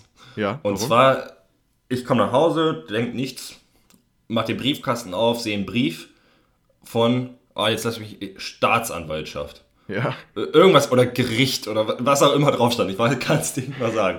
Und denke so, scheiße, was hast du gemacht? Das ist auch bei mir so eine Grundanstellung. Ich mache nichts falsch, aber ich habe Angst vor der Polizei. ja genau. Also der, der ordentliche Bürger, der will natürlich nicht mit der Polizei und der, der Justiz Genau. in Verbindung Ich gebracht habe einfach Angst vor denen. Ich, ich fahre auf, auf der Straße und sehe ein Polizeiauto hinter mir und ich habe Angst. Ja. So. Ähm, Vor allem kann man, das, das zeigt gerade der Streit zwischen Capital Bra und Bushido, man kann dabei nur verlieren. Also Bushido, der ja lange Zeit Gangster war und sich jetzt vom Abu. Chaka-Clan gelöst hat und jetzt von Capital Bra als äh, Team Polizei betitelt wird, weil er unter Polizeischutz lebt und jetzt nicht mehr real ist und so. Und Capital Bra auf der anderen Seite, der so ein bisschen äh, zwielichtig, äh, zwielichtige Geschäfte führt. Also Ja. es ist, entweder ist man pro oder man ist gegen Polizei und man, man ist direkt, äh, ja, wenn man kooperiert, dann ist man, ist man äh, Polizist. wurde nicht Diener. zwischenzeitlich auch hier der, der Abu Chaka verhaftet? Ja, ja, der wurde verhaftet, weil er die Genau, Kinder- und dann wieder frei, freigelassen, weil die äh, Zeugen die Aussage zurückgezogen haben und auf einmal Cousin und Cousine waren und deshalb nicht aussagen müssen. Ja, das, ja, das Ding ist, also der, der Bruder von Arafat ist mit seiner Cousine verheiratet, die mittlerweile aber in Dänemark lebt und da habe ich eine Spiegel, einen Spiegel-TV-Beitrag gesehen. Spiegel-TV, Ja. man kann ja sagen, was man will, also die laufen den Leuten ja immer hinterher und sagen, was haben sie dazu zu sagen, warum, äh, was, ma- was machen sie? Also journalistisch fragwürdig, aber die sind nach Aarhus zu dieser Cousine gefahren, die halt mit dem Bruder von, Abu, von Arafat äh, verheiratet ist und ähm, von dem auch ein Kind bekommen hat und die ist jetzt mit den Kindern nach Dänemark geflüchtet und äh, hat aber äh, am Anfang mal eine Strafanzeige gestellt und hat sich dann aber aus Angst irgendwie da wieder zurückgezogen und ein paar andere auch noch. Also Mhm. da geht einiges ab.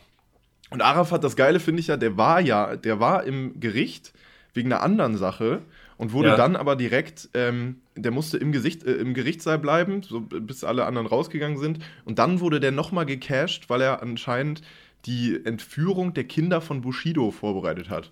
Genau. Also wahnsinnige Geschichte. Und ist jetzt auch freigekommen, weil er äh, keine Vorstrafen hat.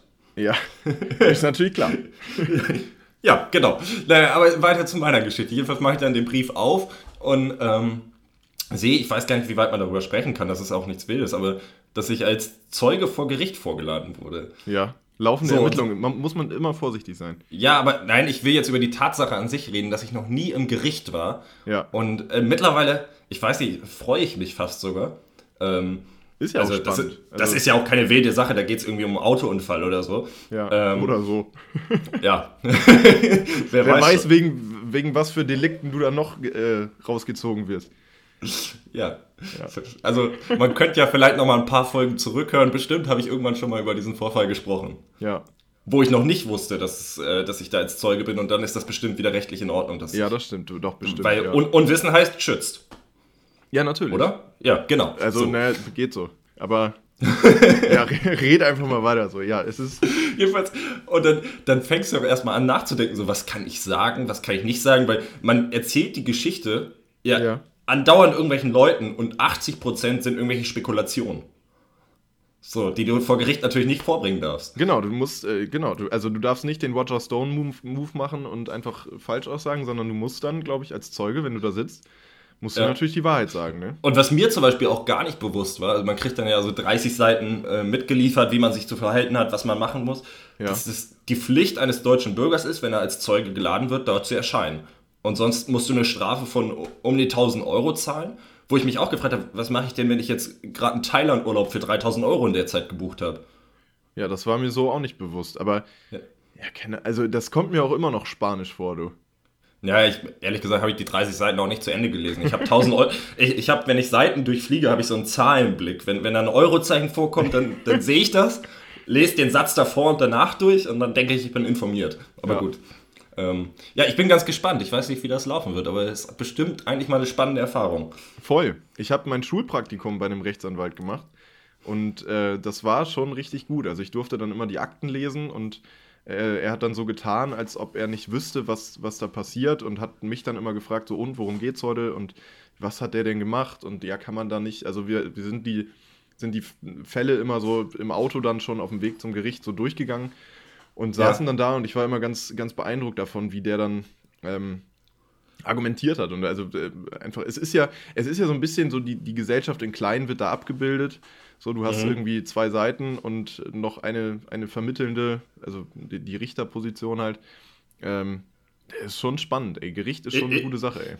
Ist das denn als Rechtsanwalt wirklich so ein abwechslungsreicher, spannender Job, wie man sich das vorstellt? Oder? Naja, du bist ja spezialisiert auf deine, äh, auf deine Sparte irgendwie, also machst halt entweder Familienrecht oder äh, Immobilien oder was weiß ich. Also oh, Familienrecht wäre das Letzte, was ich machen würde. Ja, es ist halt, da waren teilweise auch richtig, richtig schlimme Fälle. Also irgendwie der Großvater, der von seiner Enkelin. Warte äh, mal, stopp, stopp, stopp. Hast du irgendwas unterschrieben? Nee, ich darf ja, also ich sage ja keine Namen, also wüsste ich auch nicht mehr. Ähm, Okay. Aber so der, der Großvater, der, der seine, von seiner Enkelin dann beschuldigt wurde, irgendwie sexuell misshandelt worden zu sein und äh, der sagt aber, da ist nichts passiert und so. Also du musst da, glaube ich, schon richtig äh, unterscheiden können zwischen, das ist jetzt Beruf und ähm, Mhm. ich mache das und äh, das andere ist irgendwie das, wie ich menschlich selber drauf bin. Aber das ist ja, Ja, auch das. Spannendste eigentlich, ne? Also argumentieren aus einem Standpunkt heraus, den man selber persönlich eigentlich gar nicht nachvollziehen kann, ähm, ist spannend. Ne? Ja, ja, gut, ist, aber ja, ist spannend und du hast auch recht, dass man das trennen muss, aber ich weiß nicht, ob ich die Entscheidung aktiv treffen könnte, dass ich das trennen will, weil ich schon das Gefühl hätte, dass ich dann mich moralisch zumindest im Beruf komplett verliere. Ja. Äh, äh, Habe ich, glaube ich, auch schon mal gesagt. Es gibt eine gute ARD-Doku über die Pflichtverteidiger von Beate Zschäpe und diesen Mhm. ganzen Prozess. Und das sind auch so drei, also die haben äh, fürchterliche Namen, irgendwie Sturm, Heer und Stahl. ich glaube, Sturm, Stahl und Okay. Heer hießen die mit Nachnamen. Ähm, und Beate Zschäpe sollten die verteidigen und es war äh, tatsächlich ganz schön, ganz schön schwierig, weil sich dann irgendwann so richtige Nazi-Anwälte da auch mit eingemischt haben und so. Und das ist, finde ich, eine ganz gute Doku, um zu zeigen, was dieses Berufsbild halt mit sich bringt. So. Ja, und auch so Sachen wie, das war auch vor zwei, drei Wochen in den Medien, dass der ähm, Verteidiger, der Harvey Weinstein mit angeklagt hat, Ja. ähm, die Seiten gewechselt hat und jetzt Harvey Weinstein vertritt im weiteren Prozess. Ach krass. Kann man das? So. ich dachte, das wäre also, ausgeschlossen. Na, ja, ich, ich kenne es nicht im Detail. Der war Anwalt von einer der Klägerinnen. Ja. Äh, mit die erste, ich, ich komme da mit den Namen nicht ganz, das ist ja auch eine Wahnsinnsanzahl. Ähm, Und jedenfalls vertritt der jetzt Harvey Weinstein. So, Krass. und da kann mir keiner erzählen, ja, ich muss Beruf und Privates trennen und wenn äh, das mein Beruf ist, dann vertrete ich jetzt den und erst den. Nein, da zählt auch ein bisschen Menschlichkeit mit rein. Das sind so Sachen, die macht man nicht. Ja. Ähm, und das ist einfach nur eine Geldfrage und da denke ich dann echt, ach, da, da kannst du nicht nach Hause gehen und sagen, ja, privat habe ich totale Überzeugung und privat würde ich das nie machen, aber im Beruf, da, da zählt das nicht. Ja, das stimmt. Ja. Es ist halt auch immer so ein bisschen, also du wirst ja auch ganz gut bezahlt, so hast ja auch ein langes Studium und wirst dann ja ganz gut bezahlt, wenn du dementsprechend die Aufträge hast. Und ich habe mal die Tochter, obwohl, darf ich das jetzt? Äh, nee, ich, ich äh, anonymisiere das nochmal ein bisschen mehr. Aber ich habe die Tochter kennengelernt von dem Anwalt, der in einem großen, ähm, auch medial ziemlich, ziemlich groß gemachten äh, Prozess dann auch einen der, äh, er war erst als Zeuge, dann als Angeklagter vorgeladen und so. Ähm, also du bist dann ja auch in der Öffentlichkeit, so, also der hat auch in der Tagesschau dann irgendwie gesprochen und so. Du bist dann in der Öffentlichkeit ja immer mit dieser Sache irgendwie, so äh, wirst du in Verbindung gesetzt. Und Ja. vielleicht ist das gar nicht so einfach dann für Leute auch, die den dann kennenlernen, das zu trennen. So.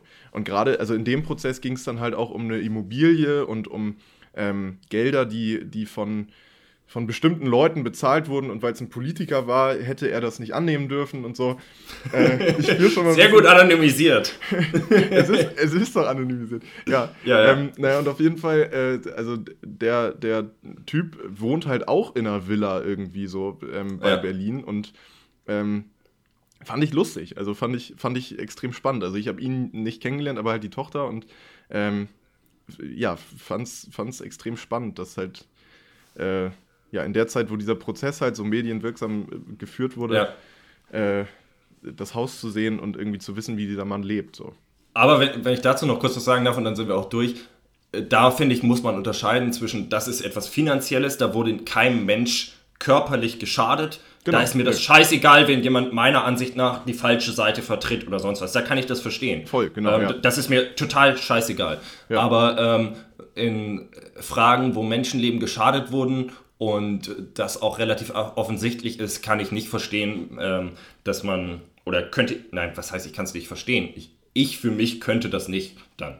Genau, also was ich nur meinte ist, das ist ja generell, also Anwalt zu sein Ja. bedeutet generell irgendwie ja auch mit Prestige umgehen und du nimmst gewisse Fälle dann nicht an, weil du äh, denkst, dass dein Prestige dadurch äh, absteigt und so. Andere machen genau die Fälle, weil wenn du die, die besonders schweren Gangster irgendwie raus, raushaust, so, dann bist du natürlich als guter Anwalt irgendwie, dann wirst du gesehen, so. Ähm, Ja. Also es ist immer so die Frage, ob man sich moralisch richtig verhält oder halt was macht, was einen ähm, weiterbringt, karrieristisch gesehen so. Ja, ja, und was ich auch nicht ab kann, aber das ist auf, auf alle Bereiche bezogen, ja, das ist ja mein Job, da kann ich nichts für. Ja. Jeder Mensch sucht sich seinen Job eigentlich selber aus. ja.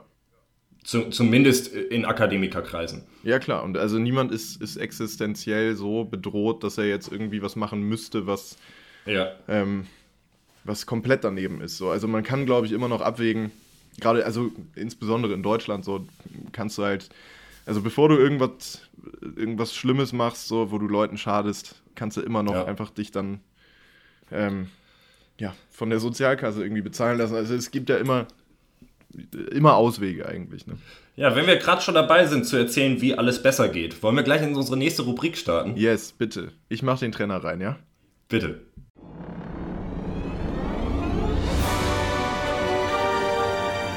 Ein Leben lang leben.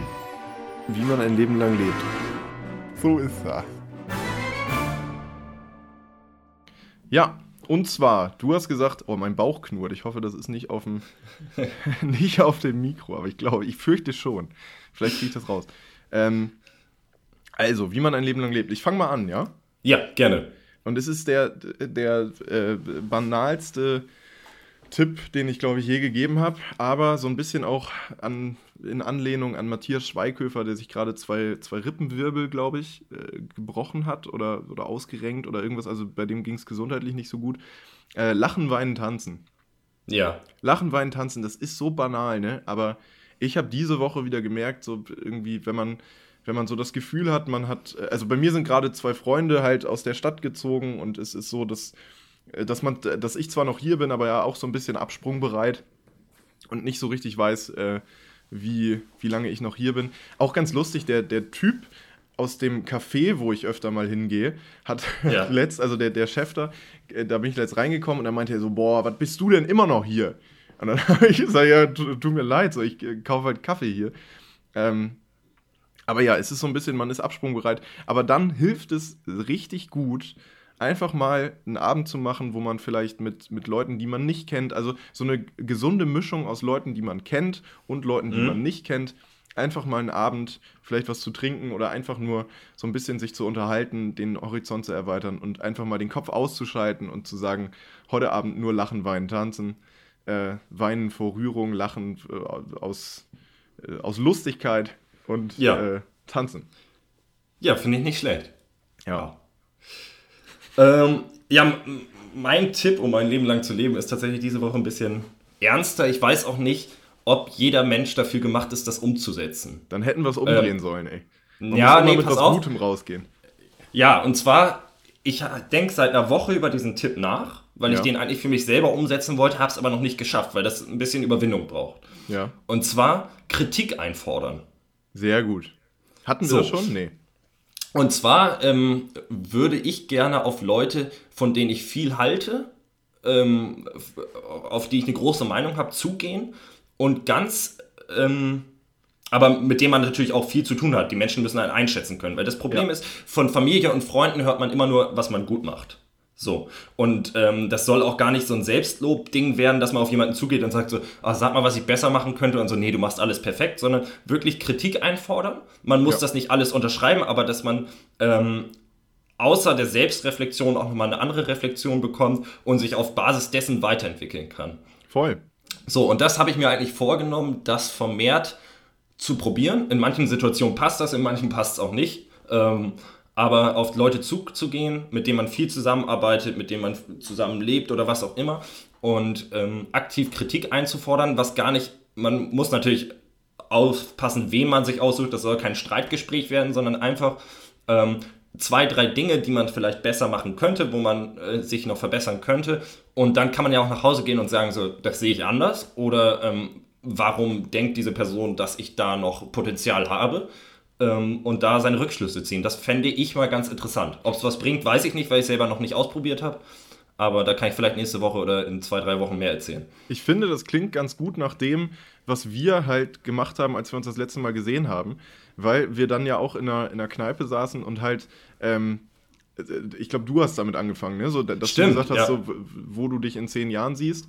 Und dann ähm, halt mich gefragt hast, so, was, wo ich mich denn in zehn Jahren sehe. Und wir das dann ja umgedreht haben und ich dir gesagt habe, wo ich dich in zehn Jahren sehe und du mir. Und Ja. ich finde, also das, da denke ich heute noch ganz oft dran zurück. Es ist wirklich, Ja. also es ist eine schöne Erfahrung gewesen. Nee, aber ähm, genau, also das, das hilft, finde ich. Also von anderen Leuten gesagt zu bekommen, so und so sehe ich dich und dann Mhm. halt auch ganz, ganz ehrlich einfach nicht zu sagen, ja, du wirst bestimmt alle deine Ziele und Träume irgendwie verwirklichen können, sondern Genau. vielleicht auch mal zu sagen, ich glaube, da, wo du hin willst, da sehe ich dich nicht, aber guck mal, das ist der Kompromiss. So, ich glaube, das, das passt auch gut zu dir. So, ich glaube, darüber könntest du da und da hinkommen.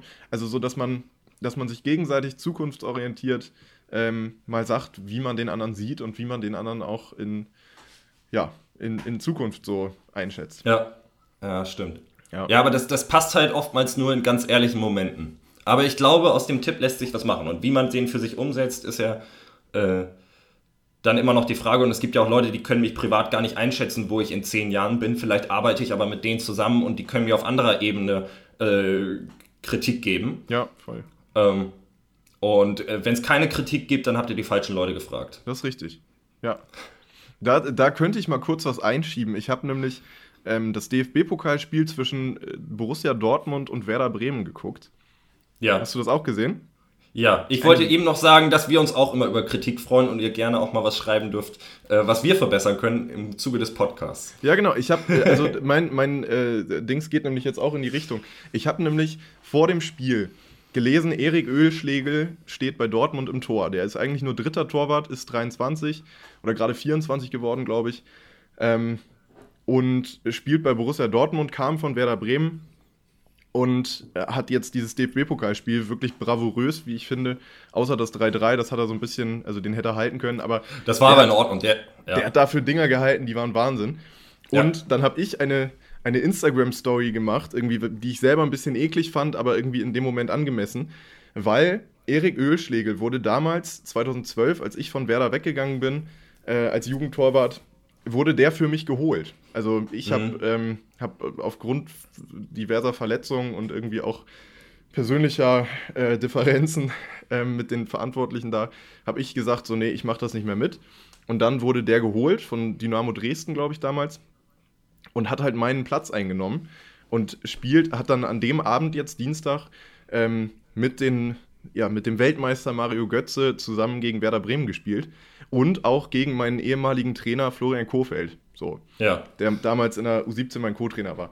Und dann habe ich nur gedacht, oder habe dann halt geschrieben, so wie das, also was ich dir gerade auch erzählt habe, und habe dann danach geschrieben, so, ich gucke mir das völlig neidlos an. Habe ich auch wirklich. Also ich habe mich für, für ja. Ölschläge gefreut, so dass er, dass er da die Dinger rausgeholt hat. Ähm, für Flo, dass er gewonnen hat. Gucke mir das völlig neidlos im Fernsehen an und bereue auch nichts, was ich damals gemacht habe. Aber Doppelpunkt, und da habe ich geschrieben, Leben, das ist schon eine verrückte Sache irgendwie. Ja. So, das hätte man ja damals nie. Also ich bin mit, mit Flo Kofeld zum Beispiel, waren wir in Cottbus in der U17, hatten da ein Auswärtsspiel und ähm, und er hat dann, oder ich habe ihn gefragt, was er denn machen will, eigentlich so beruflich. Und dann hat er gesagt, naja, er ist gerade an der Uni, hat da eine Hilfsstelle, hat, glaube ich, Sport und, und Bio oder so studiert. Ähm, und meinte dann, naja, ich will Fußballtrainer werden. Also hat mhm. das ganz klar gesagt, er will in den Profibereich und Fußballtrainer werden. Und wenn das nicht klappt, habe ich ihn dann gefragt, da hat er gesagt, naja, mein Plan B ist, mein Vater hat eine Hütte in äh, Österreich, dann werde ich Skilehrer.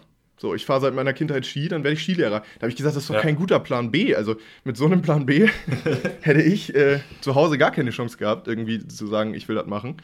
Ähm, genau, aber bei dem, der hat einfach alles auf eine Karte gesetzt und ist damit wahnsinnig erfolgreich gefahren. Aber dann habe ich danach halt, also unter dieses Leben, du verrückte Sache, habe ich dann einfach nur eine Umfrage gemacht bei Insta. Ähm, entweder so crazy oder heul leise. Und es gab ja. eben auch diesen Prozentsatz von 23, 24 Prozent der Leute, die, mit denen ich verbunden bin über Instagram, die geschrieben haben, heul leise. Und, oder abgestimmt haben für heul leise. Und dann dachte ich so, irgendwie nervt mich das, aber ich habe ja. ja, die, die Möglichkeit, dass man das als, ähm, ja, als selbstlobendes äh, Gehabe irgendwie abtut und sagt, ja, dann hättest du es halt weitermachen sollen, so heul mal leise. Ja. Fand ich aber auch gut, dass es die gab, die 23, 24 Prozent, die halt abgestimmt haben, so halt mal die Schnauze.